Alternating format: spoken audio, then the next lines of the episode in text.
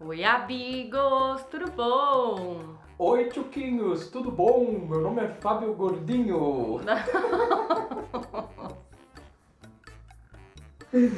Bem, ok. E o meu é Juliana e esse é o podcast mais relacionamentístico do bairro de Toronto. Toronto. Toronto é um bairro? Eu tava pensando nisso depois que eu falei, mas vai ser lá. Ouvimores do Canadá, nos digam se Toronto é um bairro. Esse é o 2 é Bom e no episódio de hoje nós vamos falar sobre casamento engorda. Mas que comilão!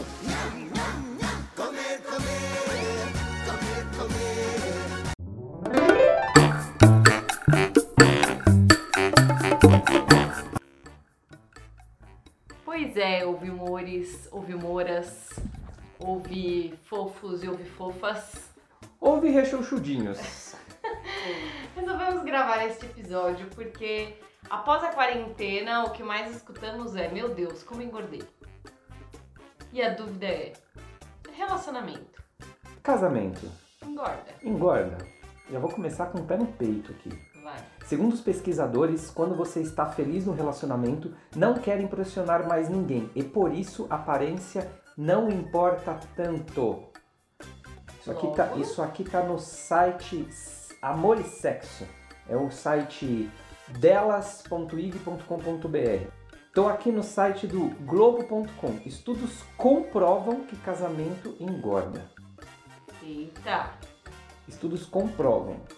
O título da reportagem é 40 quilos em 11 anos. A decoradora Daniele Boggs, acho que é Boggs que fala, e o administrador de, de empresa Hugo Feijó Freire se casaram em 1998. Então faço as contas para ver se tá- estamos com 11 anos aí. Quatro anos depois, uns quilinhos extras já eram evidentes, principalmente nele. Basta olhar as fotos antigas e comparar a diferença. É, não vou ler toda a reportagem, tá lá no, no site da Globo. É, efetivamente, casamento engorda? A gente tem uma referência que é: casou três dias depois, veio a quarentena. Então a gente ficou literalmente dentro de casa aí, eu acho que uns 50 dias sem sair, é, indo só pro mercado para fazer o quê? Comprar o quê? Comida. Alteres não era que a gente tá vindo comprar, era comida. Ah, engordamos? Engordamos. Na verdade, a gente começou a engordar desde o namoro, né? Desde a, da- da- de provar os docinhos do casamento. Não, Não, foi no muito namoro, antes foi no disso, namoro. Aquelas, nossa. aquelas festas juninas, né? Nossa senhora, era. Todo domingo era pastel na feira com caldo de cana. Nossa, não, deu. No, no namoro eu engordei acho que uns 6, 8 quilos. Você perdeu seus gominhos, suas entradinhas. É. E aí depois de casar, que entrou a quarentena, Eu acho que na quarentena a gente não engordou tanto quanto a gente engordou no namoro. no namoro. Porque também foi mais tempo namorando que casado, né? A gente tá seis meses casado.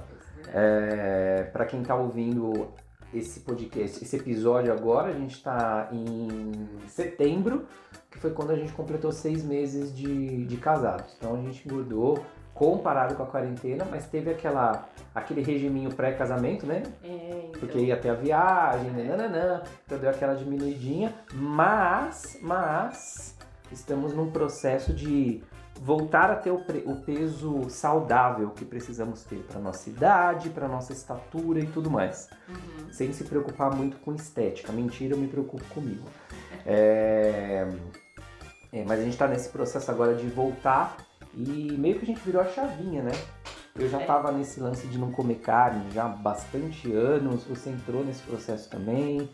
Entramos no processo de melhorar a nossa alimentação. Para quem é, me segue lá no meu Instagram, viu que desde há um mês atrás da gravação desse episódio aqui, mais de um mês até, eu comecei um processo de jejum intermitente, virou uma filosofia de vida, a Ju entrou nessa pegada também e a gente está voltando a ter o, o- a performance corporal que a gente tinha antes, né? Uhum.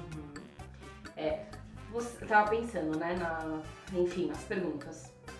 Por que você acha que, que, de fato, quase todo mundo que entra no relacionamento acaba engordando? Olha, segundo pesquisa inglesa publicada este mês, que foi em abril de 2009, A pesquisa conclui que homens e mulheres engordam depois do casamento porque um quer agradar ao outro com comidas saborosas no cardápio.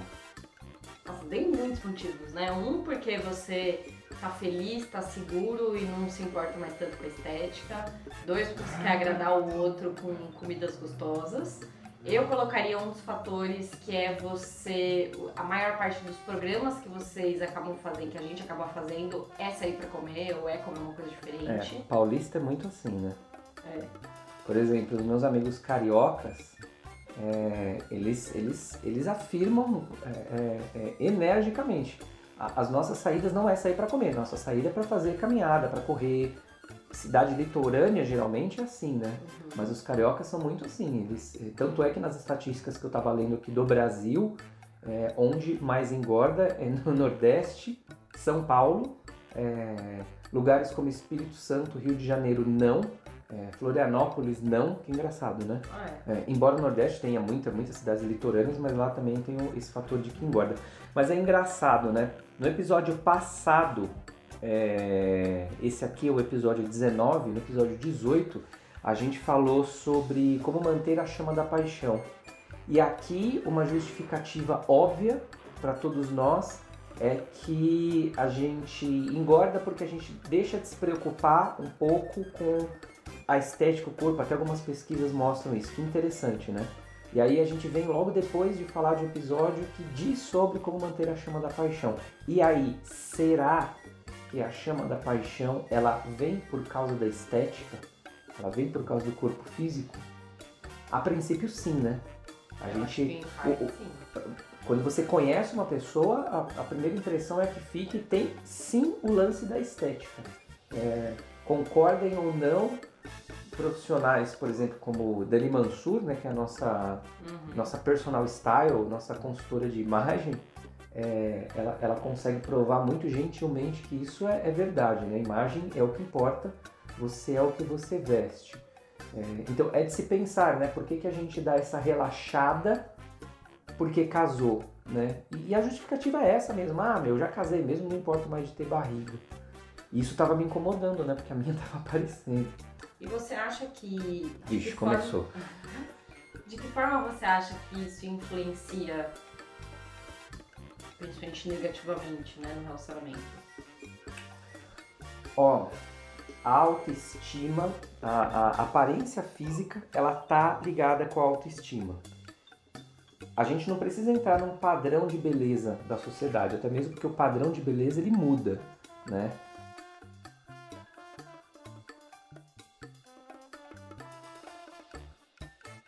Mas se a gente pensar na autoestima, é, é, vai influenciar por isso, porque se você tem o seu padrão pessoal de beleza, eu tenho o meu bem definido, você sabe qual é, né? Onde o que me incomoda quando eu não, não acho que eu tô bem fisicamente, né? Você sabe exatamente quais são os pontos. É, e aí a minha autoestima cai. E aí se a autoestima ela cai, todos os outros fatores emocionais são abalados também. Isso pode ser involuntário, isso pode ser inconsciente, mas é, acontece. Se eu estou com a autoestima baixa, eu deixo de fazer muita coisa, inclusive de fazer a manutenção da relação. Que isso é o que a gente fala em todos os episódios, né? É- é- é- o nosso intuito aqui não é só o autoconhecimento, não é só a comunicação. Nosso intuito é a manutenção da relação. Né? Cada episódio serve para que a gente faça a manutenção do nosso, inclusive. Né? É, eu acho que essa é, é uma das coisas mais importantes, assim, porque quando a gente não tá bem com a gente mesmo, putz, a gente não vai. A gente não vai querer cuidar da gente, a gente não vai querer cuidar do outro, a gente vai começar a se esconder mais, a gente vai querer sair menos, a gente vai. Sabe? E aí acaba virando realmente uma bola de neve. Que, putz, por que não virar motivos de briga? Porque se você tá mais triste, você provavelmente não vai receber tão bem. é, ah, situações, enfim, você vai acabar ficando mais estressado, mais nervoso, a chance de, de brigar, por exemplo, é maior, né? Acho que acaba virando realmente uma bola de neve. Eu tô lembrando aqui de que, falando isso de, de estética e tudo mais, né? É, eu fiz uma live com a Dani Mansur E antes de fazer a live eu coloquei uma caixinha de perguntas lá. E perguntei se você é o que você veste. É... E o resultado disso é você é o que você veste. Eu lembro que teve uma pessoa que ficou super revoltada com, com o resultado. É, como assim? Não é assim? Você não é o que você veste? Nananana. E a Dani na live, assistam a live, tá lá no, no IGTV. É, e a Dani, ela, ela mostra pra gente que tanto você é o que você veste, que o que você veste passa uma comunicação para as pessoas. E aí, você falando agora, eu tô pensando aqui, engraçado, né? As pessoas que não acreditam nesse, nesse lance da, da aparência e tudo mais. Porque quando você vai para uma formatura, para um casamento, para uma festa, você procura se vestir muito bem. Uhum. Qual é a razão disso? E quando você se veste muito bem para algum evento, qual é a sensação que você tem quando você se olha no espelho? Por que, que essa sensação é provocada no seu, no, seu, no seu organismo de um modo geral? Porque quando você se veste, quando você se produz para um evento, você se olha no espelho e se sente bem. Então, por que não ter isso todos os dias? E aí, tanto na live como agora, o que a gente diz é: se vestir bem não significa você torrar seu dinheiro uhum. numa loja. Muito pelo contrário, até hoje em dia a moda ela tá mostrando isso. É, inclusive a Dani ensina como você monta mais de 40 looks com duas peças, assim. Então é. não se preocupe em ter que ter é. um guarda-roupa lotado. Não é necessário isso, né? E aí, se eu volto, por exemplo, para a estética corporal, foi o que eu disse no começo. Hoje a gente está aqui no nosso processo de voltar a ter um corpo que seja saudável para nossa idade, para nossa estatura. É, a expressão é um corpo saudável. Eu não estou falando de estética, de estar tá rasgado ou não, de querer se comparar com um blogueiro fit. A questão não é essa. A questão é de saúde. A gente... E, e acho que de você estar bem com você mesmo, né? Cada um tem um peso que se sente bem. Então, aí que tá. Eu não quero entrar na polêmica, mas assim, o peso que você se sente bem, o que a gente precisa prestar muito atenção é o peso saudável. Uhum. Porque hoje se tem uma corrente muito forte que é, ah, eu tô contente com o corpo que eu tenho. Ok, você tem que ficar sim contente com o corpo que você tem. Você precisa construir esse corpo para você ficar feliz. Porém, isso é saudável. A humanidade hoje ela passa por um processo de obesidade é, assustador. Eu brinco com os meus amigos falando que na minha infância não tinha gordinho, gordinha, porque a gente ficava correndo o dia inteiro. Nossas brincadeiras era correr na rua. Hoje em dia, a criançada tá na frente do celular, tá na frente do computador, então não tá correndo mais.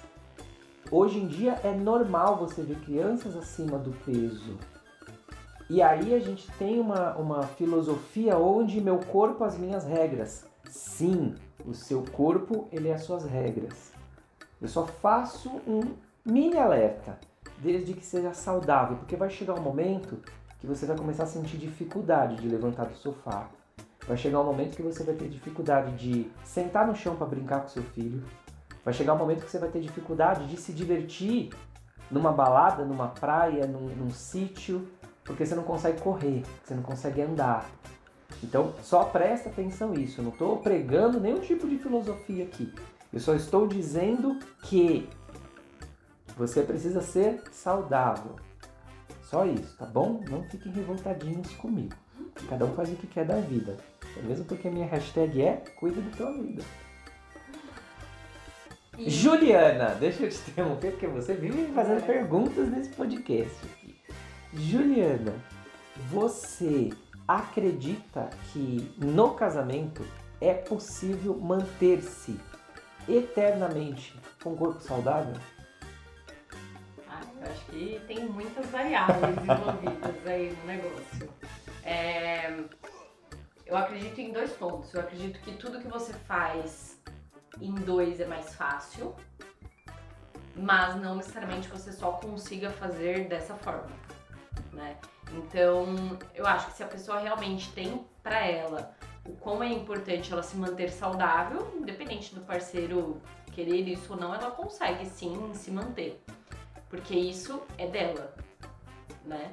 É, agora, a gente sabe que muitas vezes esse lance não é tão fácil para todo mundo. E aí eu acredito que se você tem o, o teu parceiro do lado te ajudando nisso, acaba sendo mais fácil. Né? A gente escuta muita galera reclamando do tipo, ai, mas sei lá, eu quero comer mais saudável, só que aí eu tenho que preparar uma comida para mim e uma comida para ele.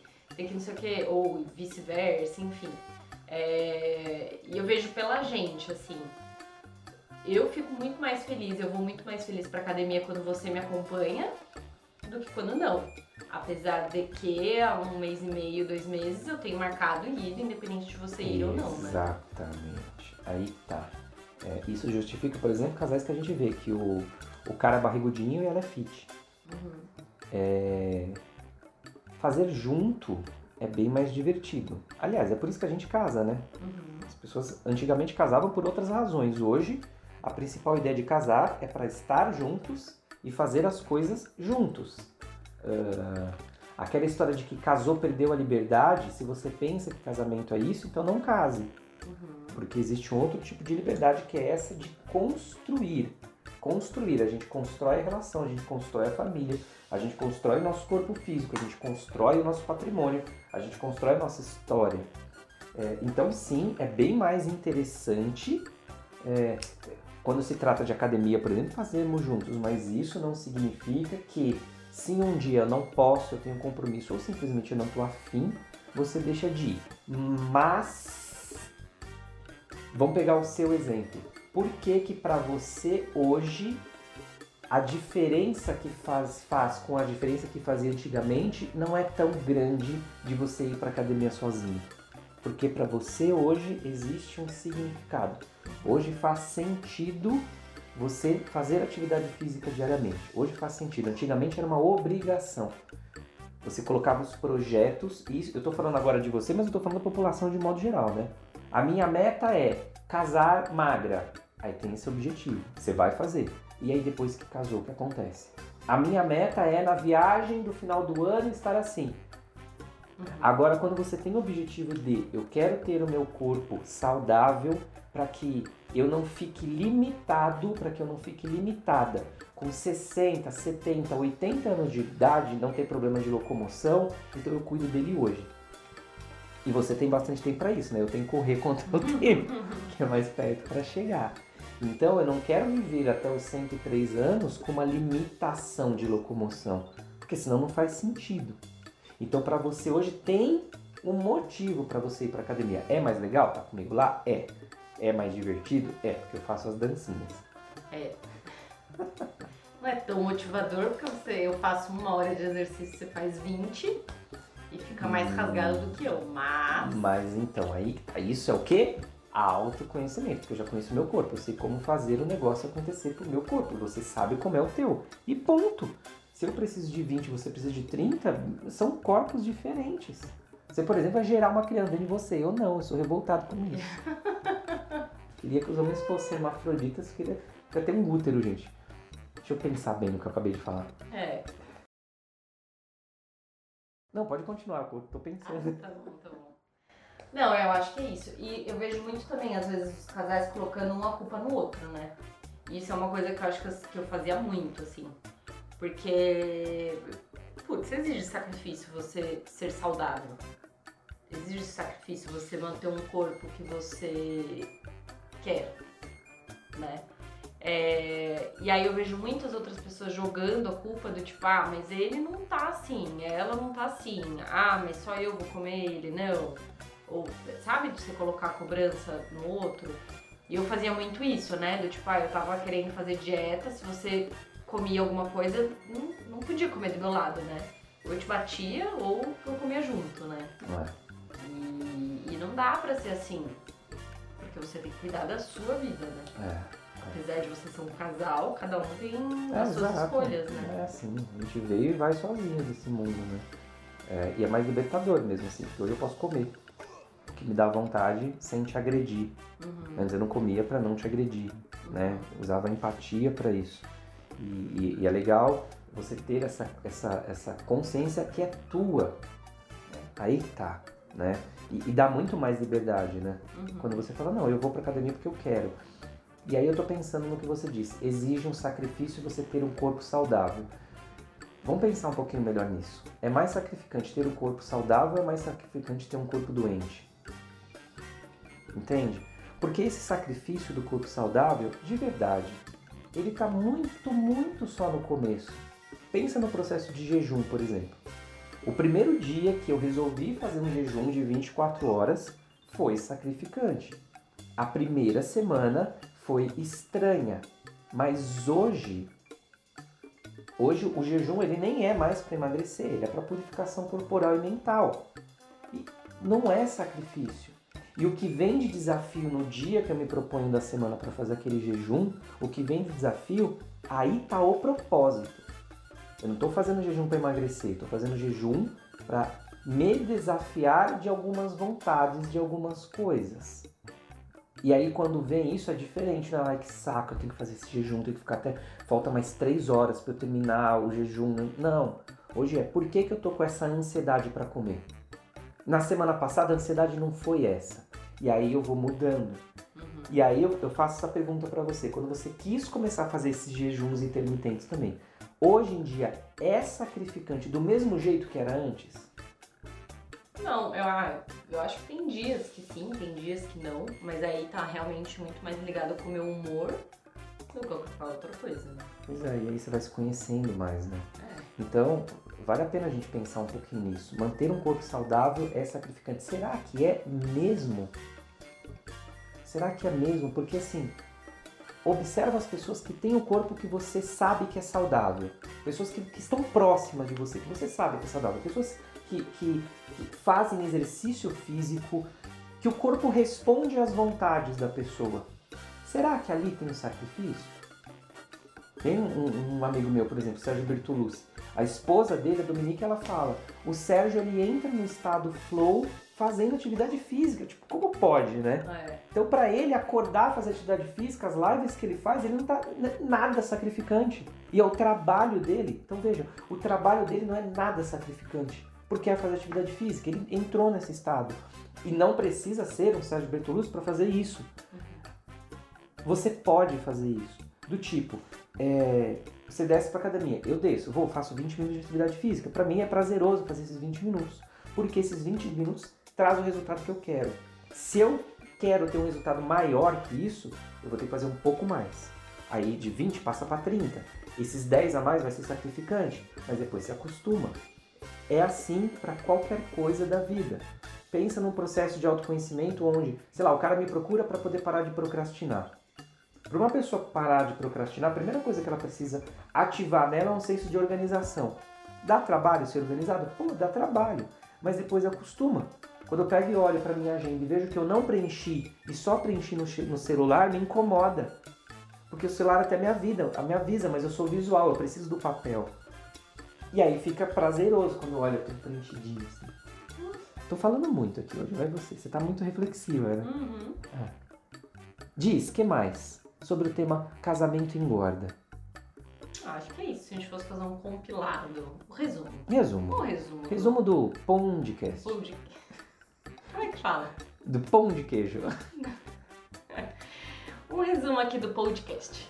É, ouve, Mores, mandem áudio no nosso perfil lá do Instagram.